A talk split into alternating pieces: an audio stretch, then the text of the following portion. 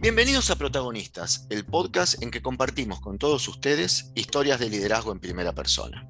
Protagonistas es presentado por Aliot Advisors y Wembrands Consulting.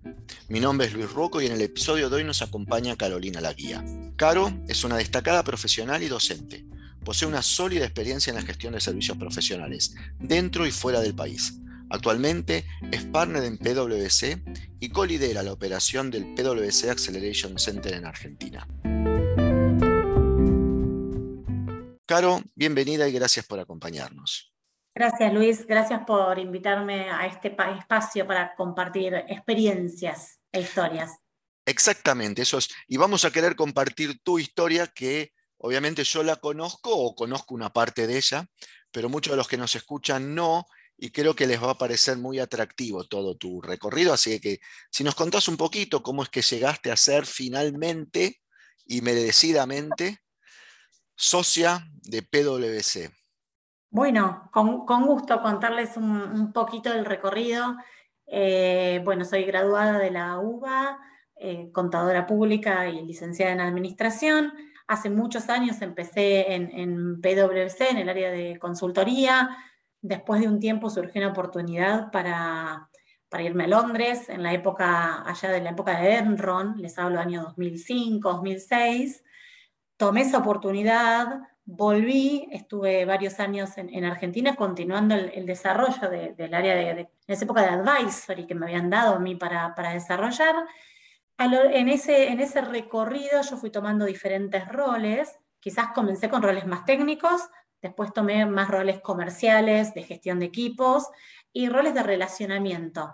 Tuve algunos clientes en los cuales mi, mi rol de relacionamiento era local, después fue regional y bueno, lo que es la red de Price a nivel global, me convocaron a ver si me interesaba la oportunidad de mudarme a California, particularmente a, las oficinas nuestras de San José y San Francisco, que son las dos oficinas punta de lo que llamamos todos el Silicon Valley, bueno, para trabajar en, en, la gestión comercial de algunos de nuestros clientes, si se quiere, icónicos de esa área. Y mm, digamos que tuve poco para pensar en ese momento, era una oportunidad única casi, así que bueno, con muchas ganas me mudé, eh, ahora unos seis años más o menos, a San Francisco, ¿no? Y dentro de esa experiencia co-lideraba comercialmente algunos de los contratos más grandes para un par de nuestros clientes del, Silicon Valley, ¿sí? Google y Palantir, que es una empresa de tecnología también conocida por allá.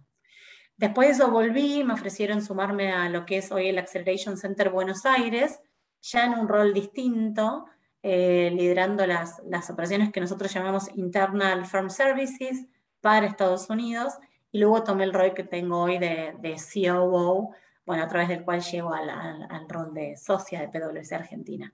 Así que ese es un poco el recorrido eh, con algunos pasajes internacionales, ¿no? Adquiriendo una experiencia distinta, una experiencia más intercultural que, creo que hoy en, la Argentina actual y en el negocio en el que estamos es, necesaria, si se quiere, en algún punto. Sí, muchas millas, ¿no? Seguramente acumuladas. Sí, muchas millas, Luis, porque además en el rol aquel en el Silicon Valley, si se quiere, mi rol era un rol global, con base en, San Francisco, pero la gestión era de 60 y nunca me lo voy a olvidar porque repetíamos ese número mucho, de 64 países que prestaban servicio, con lo cual había mucho de eh, entender ¿no? la, multiculturalidad de nuestros equipos trabajando con una compañía que si bien estaba en todos esos países, tenía, si se quiere, una impronta mucho más unificada versus nosotros que cada oficina tiene un tinte mucho más local. Así que esto del delivery globally but locally tenía mucho, eh, mucho de lo que nosotros hacíamos, ¿no? había mucho trabajo atrás, atrás de eso, de, de gestionar equipos multiculturales. Esa fue la gran experiencia.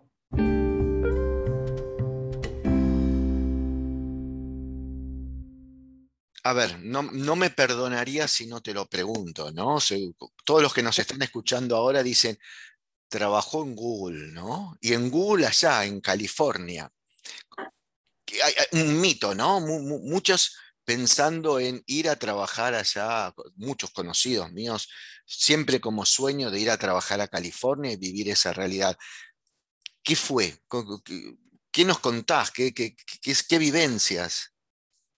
Sí, eh, Google era nuestro cliente, pero es cierto que yo iba todos los días ¿no? a, las, a las oficinas de ellos, eh, que tienen como alguna mística, uno cuando está allá eh, entiende que varias organizaciones son parecidas. Vas a la oficina de Facebook y se parece, cada uno con su impronta, ¿no? La de Apple también.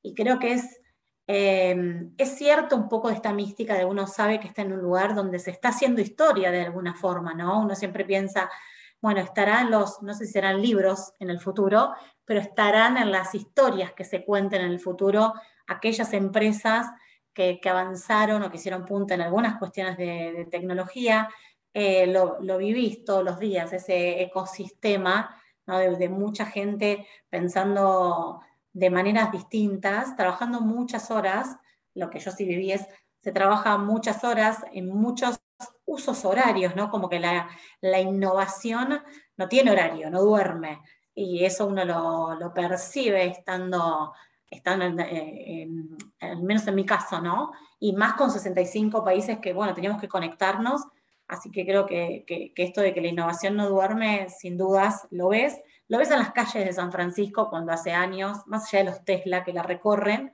San Francisco es una ciudad dual, ¿no? Tiene muchos homeless, por un lado, y muchos Tesla, eh, que quizás para los que nos escuchan, muchos los deben conocer, pero son estos autos eléctricos muy caros.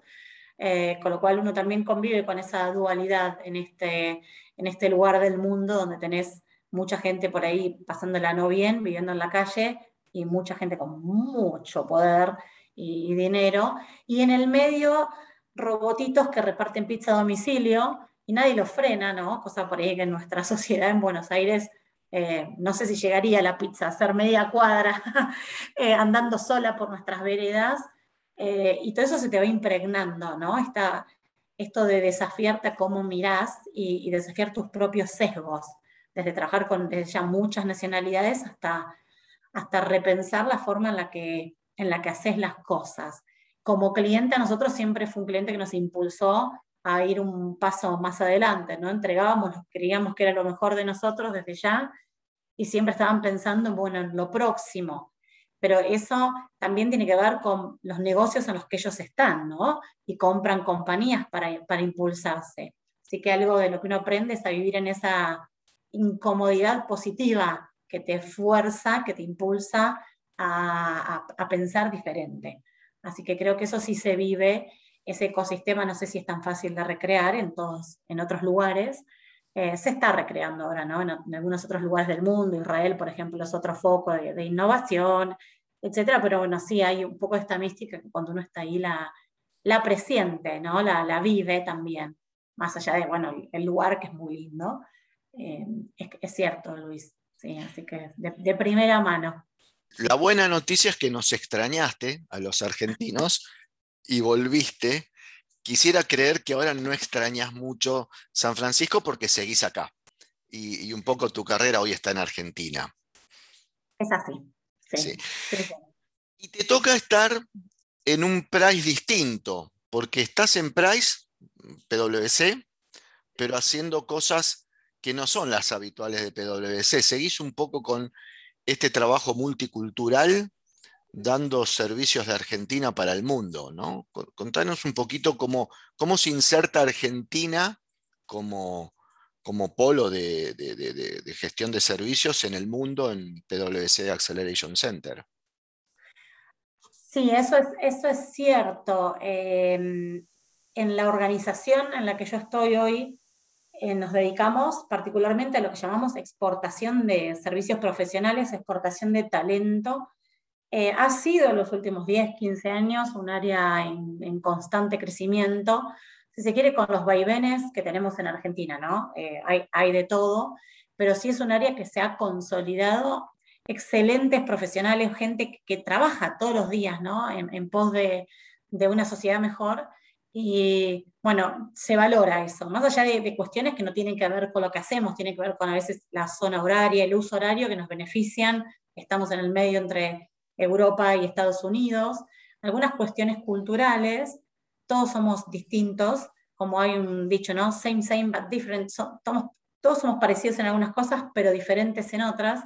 Eh, nuestra forma de ser nos permite movernos en alguna multiculturalidad más fácil que a otros que vienen de otras culturas. Eso se valora.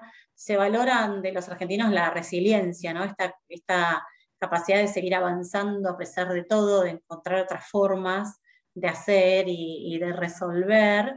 Eh, hoy, lo que alguna vez empezó, si te acordás, Luis, aquellas, no sé, 20, 30 años con el, uno pensaba en el outsourcing, con los shared service centers, y uno asociaba eso con call centers, ¿no? Trabajo de mucha gente, eh, controlado con KPIs, y, y, cada dos minutos tenía que tomar una llamada.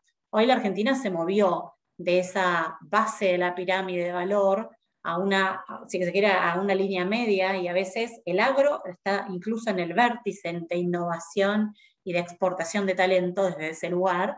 ¿sí? Lo que es servicios profesionales, hoy tenés desde contadores, economistas, obviamente la industria de, tecnología está clarísimamente liderando todo esto, diseñadores gráficos, abogados, todas estas profesiones o incluso no, necesariamente tienes que ser profesional ¿no? para exportar tu talento. Eh, son parte del Acceleration Center en Buenos Aires y de un montón de otras empresas que tienen la misma dinámica, ¿no? Desde Argentina para, para el mundo. En ese sentido, esta industria hoy es la tercera industria exportadora de Argentina, eh, consolidándose muy bien en ese tercer lugar. Desde ya las 1 y 2 son industriales, ¿no? Pero, pero luego este, esta industria, con lo cual yo creo que tiene un montón de potencial. Eh, hay mucho camino por recorrer, eh, hasta ahora ha crecido, necesitamos algunos otros incentivos que se sigan dando eh, para, para, seguir creciendo. Pero es una industria netamente que se apalanca en el talento, ¿no? en la capacidad de nosotros, los argentinos, que tenemos de, bueno, de, de, trabajar, de generar nuevas ideas, de, agregar valor. E, esa es la palanca principal. También en nuestro caso en particular, porque exportamos particularmente a Estados Unidos, el, idioma extranjero, ¿no? Eh, puede ser inglés, pueden ser otros idiomas, pero particularmente inglés. Esas son algunas de las cuestiones que todos eh, ponen arriba de la mesa cuando eligen Argentina. En Sudamérica, te diría, ¿no? Dentro de lo que es Sudamérica, Argentina es claramente el país eh, elegido por muchas compañías para, crear este tipo de organizaciones que exportan servicios profesionales. Eh, sin duda lidera eh, Argentina en ese, en ese contexto. Sí, y, esto va más allá de lo coyuntural, ¿no? Hoy además hay una, una diferencia de tipo de cambio que podría ser favorable el consumo de, servicios en Argentina, pero eh, esta, esta, división de price está antes de que hubiera esta este beneficio y ya igual lo que se consume es un talento eh, distintivo ¿no? en Argentina. Hemos pasado por estos vaivenes económicos, pero se sostiene la industria y ha crecido, a veces más rápido. Este último año te diría estado un poco más estabilizada. Bueno, la, pandemia, digamos, ha cambiado ¿no? la, dinámica de un montón de industrias. Si los, últimos números que tuvimos nosotros de empleo en, en la exportación de servicios, estamos en más o menos 450.000 personas en Argentina dedicadas a esta industria. No es menor como fuente de empleo.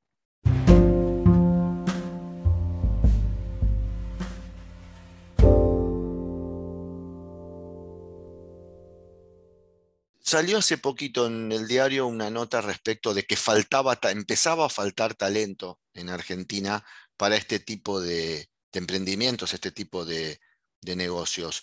¿Cómo, ¿Cómo, consiguen talento ustedes? ¿Cómo, te haces? Hoy me hablaste de cerca de 1.500, 1.600 personas ¿no? que trabajan hoy.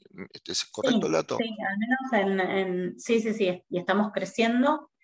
Es verdad, en algunas áreas empieza a faltar el talento y se nota, y, hacia eso vamos, ¿no? También la tecnología, más allá de una necesidad de talento, eh, hay más recursos hoy disponibles eh, hay una federalización ¿no? del talento, las organizaciones estamos todos yendo a, encontrarnos con el talento donde el talento está, Así que hay un poco, hay un poco de eso.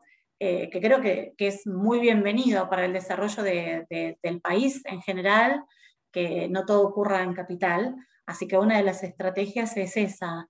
Eh, la otra estrategia es trabajar con las organizaciones en continuar desarrollando eh, el talento, que de vuelta no es necesariamente una carrera profesional o no solamente es esto del idioma, es esto de las habilidades de trabajar con otras culturas ¿sí? que también hay que desarrollarlo, uno a veces te sale más fácil, a veces no, y tenés que trabajar en esas habilidades soft, de cómo entender al otro. así que hay mucho también de entrenamiento interno, ¿no? de capacitación interna que tenemos que dar las organizaciones para, para hacer crecer esta industria. Te diría que por ese lado va, ¿no? La federalización, sin dudas, y, el training interno, ¿no? La capacitación de todos nosotros en muchas cosas, también en cuestiones digitales. Hoy, que, ha, sido lo que ha permitido de alguna forma que surjan y que crezca este tipo de industrias. Eh, si se compara la Argentina de hoy con hace 15 años. Yo creo que el talento siempre lo tuvimos, hay algunos facilitadores hoy y el facilitador es la tecnología. Eh, así que bueno, también en eso tenemos que seguir capacitándonos, cambia la tecnología.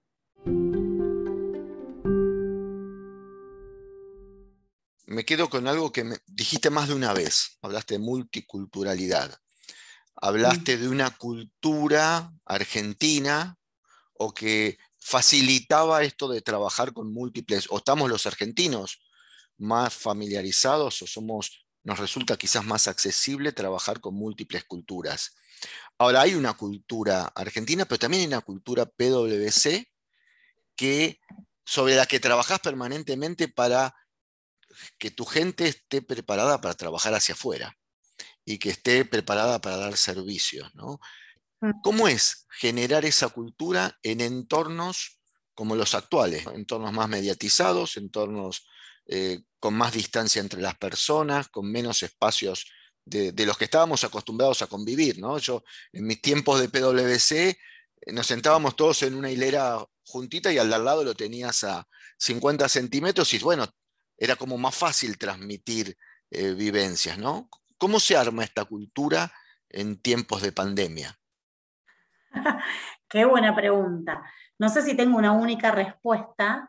Eh, creo que, algunas bases de, la cultura sea, sin dudas es tener claro el propósito ¿no? de, la organización, el propósito de, eventualmente de PwC, los valores. Es cierto eh, que, que, hoy quienes se suman a PwC o quienes estamos en PwC, antes era como más, la representación de la cultura a veces era más palpable, ¿no? Estaba en símbolos que eran más materiales, por decirlo de alguna forma, y hoy a veces esa, cultura está como un poco más deconstruida y, uno y cada uno de nosotros se va impregnando de la cultura en distintos puntos de contacto con la organización, que antes no es que no existieran, siempre hubo múltiples puntos de contacto, pero algunos eran más físicos, ¿no? Vas a la oficina y la oficina te, te transmite ciertas cuestiones de la cultura que hoy no, no están ahí eh, y están en la virtualidad, pero todos estamos aprendiendo. Así que es un camino, te diré, de aprendizaje entre todos nosotros, pero creo que el éxito va a estar y va a radicar en, tener este propósito claro, en tener los valores claros y en ir aprendiendo cómo eso se, transpira en entornos un poco más, más virtuales. Me parece que, va por ese lado, ¿no? Sostener el, el propósito y también va eh, por el lado del protagonismo, este ciclo se llama protagonista, ¿no? De, que cada, persona que, se suma, em, de alguna manera comparte ese propósito. En eso yo no puedo convencer a alguien de si está o no alineado con el propósito. Eso tiene que ver más con uno que quiere hacer de su carrera, en qué organizaciones se quiere sumar para construir, ¿no? Nosotros en Price decimos que eh, nuestro propósito en algún punto es resolver problemas importantes, generar confianza. Bueno, otras organizaciones tienen otros propósitos tan válidos como el nuestro y está en cada uno de los que se suma a PwC saber si, si el propósito que nosotros perseguimos como organización es el que uno quiere perseguir. Eh, desde ese lugar cada uno es protagonista de su historia con nosotros. Desde nosotros como organización, creo que lo que vamos a hacer es compartir el propósito, ser muy consistentes, ser coherentes entre lo, que decimos, que es nuestro propósito, nuestros valores, y lo que hacemos, ¿no? Hay una frase americana, walk the talk, que usan mucho, que es un poco, ¿no? Hacer lo que decís. Eh, creo que en estas etapas, en esto, en, en esto que se viene, hay mucho, va a haber mucho más de eso, de demostrar con los hechos, ¿no? Las cosas que, que la virtualidad permite, permite a veces, ¿no? Es fácil decir, eh, después hay que entregar, hay que eh, entregar en consecuencia, creo que, que, ahí va a estar el éxito. Todavía está por verse, creo que estamos en el camino. Lo viste, soy sincera. Sí, no, pero... pero ah, creo que vamos por ese lado, ¿no? Que sostener el propósito y los, y los valores, sector en consecuencia, va a ser la clave, eh, está siendo la clave y, la será en, en estas épocas de pandemia.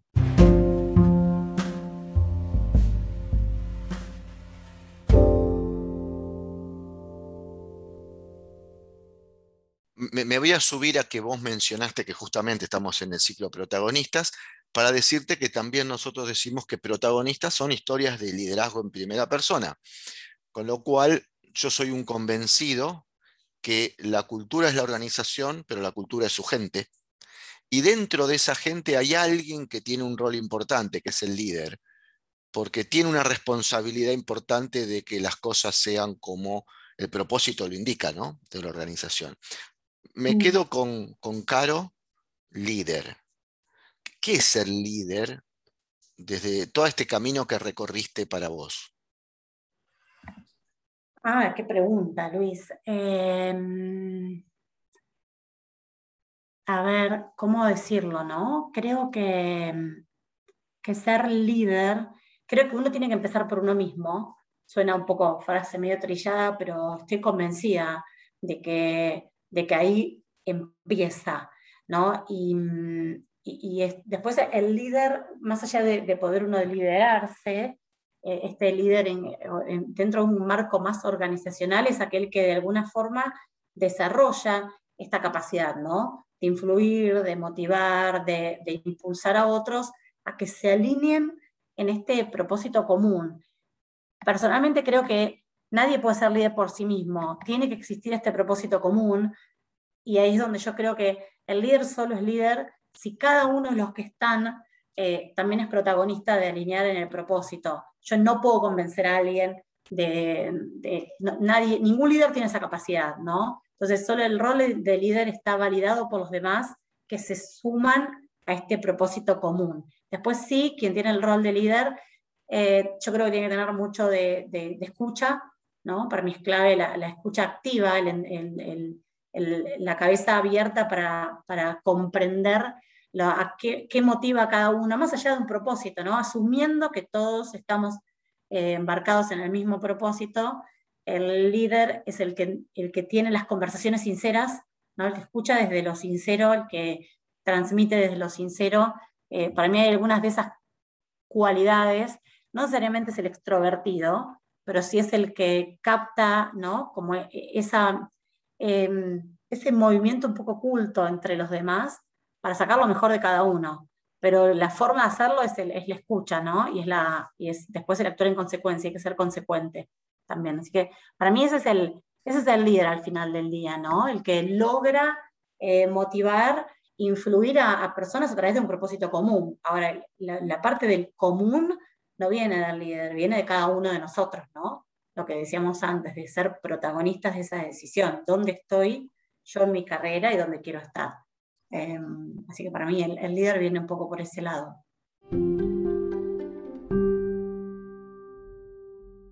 Te lo voy a hacer más fácil. Ahora me voy a correr de, de caro.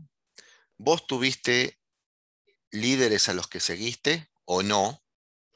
En Argentina, en el Reino Unido, en Estados Unidos. Has conocido distintos perfiles, distintas culturas y probablemente en otros países más. ¿Cuáles son los rasgos que recordás, los casos que recordás de un líder que lograba esto? Yo nos desplazamos de vos para que no tengas que decirlo en primera persona, pero digo, ¿qué cosas viste en un líder que logró que Ocaro haya seguido su carrera hasta hoy, hasta llegar a ser socia, no? Em, sí, es muy buena la pregunta, Luis. Em, todas esas personas tuvieron y tienen en muchos casos eh, capacidad para transformarse, ¿no? Em, capacidad para transformarse en armonía, eh, poder hacer ese camino de transformación sin grandes disrupciones, ¿no? sin dejar heridos en el camino. Todos, todos los líderes, eh, al menos los que son líderes para mí, eh, tuvieron la tienen la determinación, en algún punto saben lo que quieren, pero en algún punto también reconocen que están cambiando y que no sé si siempre saben lo que quieren, lo aceptan, redefinen, se escuchan, escuchan eh, y, siguen su camino. Para mí esa capacidad de transformarse, esa resiliencia y de vuelta de hacerlo en armonía, ¿no? es clave en un rol de líder. En mi caso, para, digamos, para Caro, ¿no? Te estoy hablando desde Caro persona, no solo en el trabajo, creo que, que, eso a mí me inspira. Cuando alguien alguna vez me pregunta, bueno, ¿qué te inspira? las personas, eh, me inspiran esas personas que tienen esa, capacidad que creo que se desarrolla, ¿no? De reconocerse, de conocerse, de transformarse y de, actuar en armonía con, ese camino de transformación. Creo que cada vez más, y la pandemia sin duda nos ha enseñado que, que, esa capacidad ¿no? termina siendo clave en, en pasarla bien, al final del día estamos arriba del planeta Tierra un poco para, para eso, ¿no? Eh, para, aprender, para pasarla bien, para dejar nuestro sello eh, como cada uno lo quiera definir. Y para mí eso es un líder. Y todos mis líderes han tenido esa capacidad, con distintos matices, no importa el país.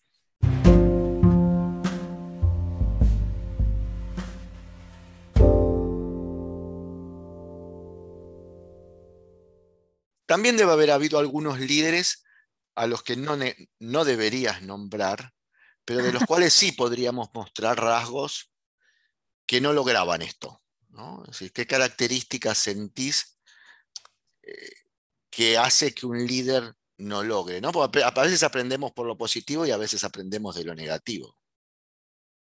Sí, em, quizás es eh, la principal característica es que se mira solo a sí mismo y, ¿no? y, de pronto es ajeno al contexto, ajeno a quienes lo rodean, la organización, ajeno a lo que los clientes te están pidiendo, ¿no? y en, esta mirada de, bueno, si siempre lo hicimos así y siempre nos fue bien, entonces va a pasar.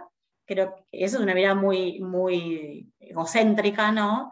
Y creo que desde ese lugar es difícil esta transformación porque uno solo se transforma cuando está dispuesto a entender que hay otras cosas eh, nuevas diferentes, y uno acepta, ¿no? Desde la vulnerabilidad eh, el cambio. Y me parece que, quienes no lo ven, porque creen que está todo bien así, o que todos los demás por ahí no, no, hay nada para aportarle, eh, están en problemas en cuanto a, a tomar esos roles de liderazgo. Parece que esa mirada es clave tenerla y no tenerla también es clave desde ese lugar. No hubieran sido mis líderes, ¿no? Claro. No los definiría como líderes. Vos los definiste como líderes de los que uno aprende, yo no sé em, si los quizás tienen un rol, ¿no? Pero sacando el rol, sacando el título, eh, en mi caso, si yo defino a alguien para mí líder, tiene una connotación positiva.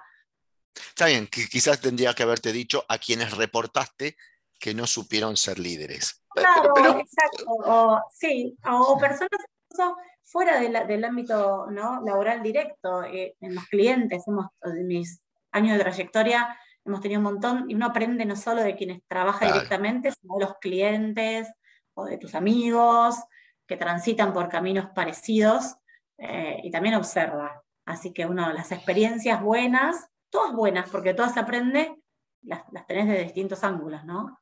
Así que yo me refiero también a eso.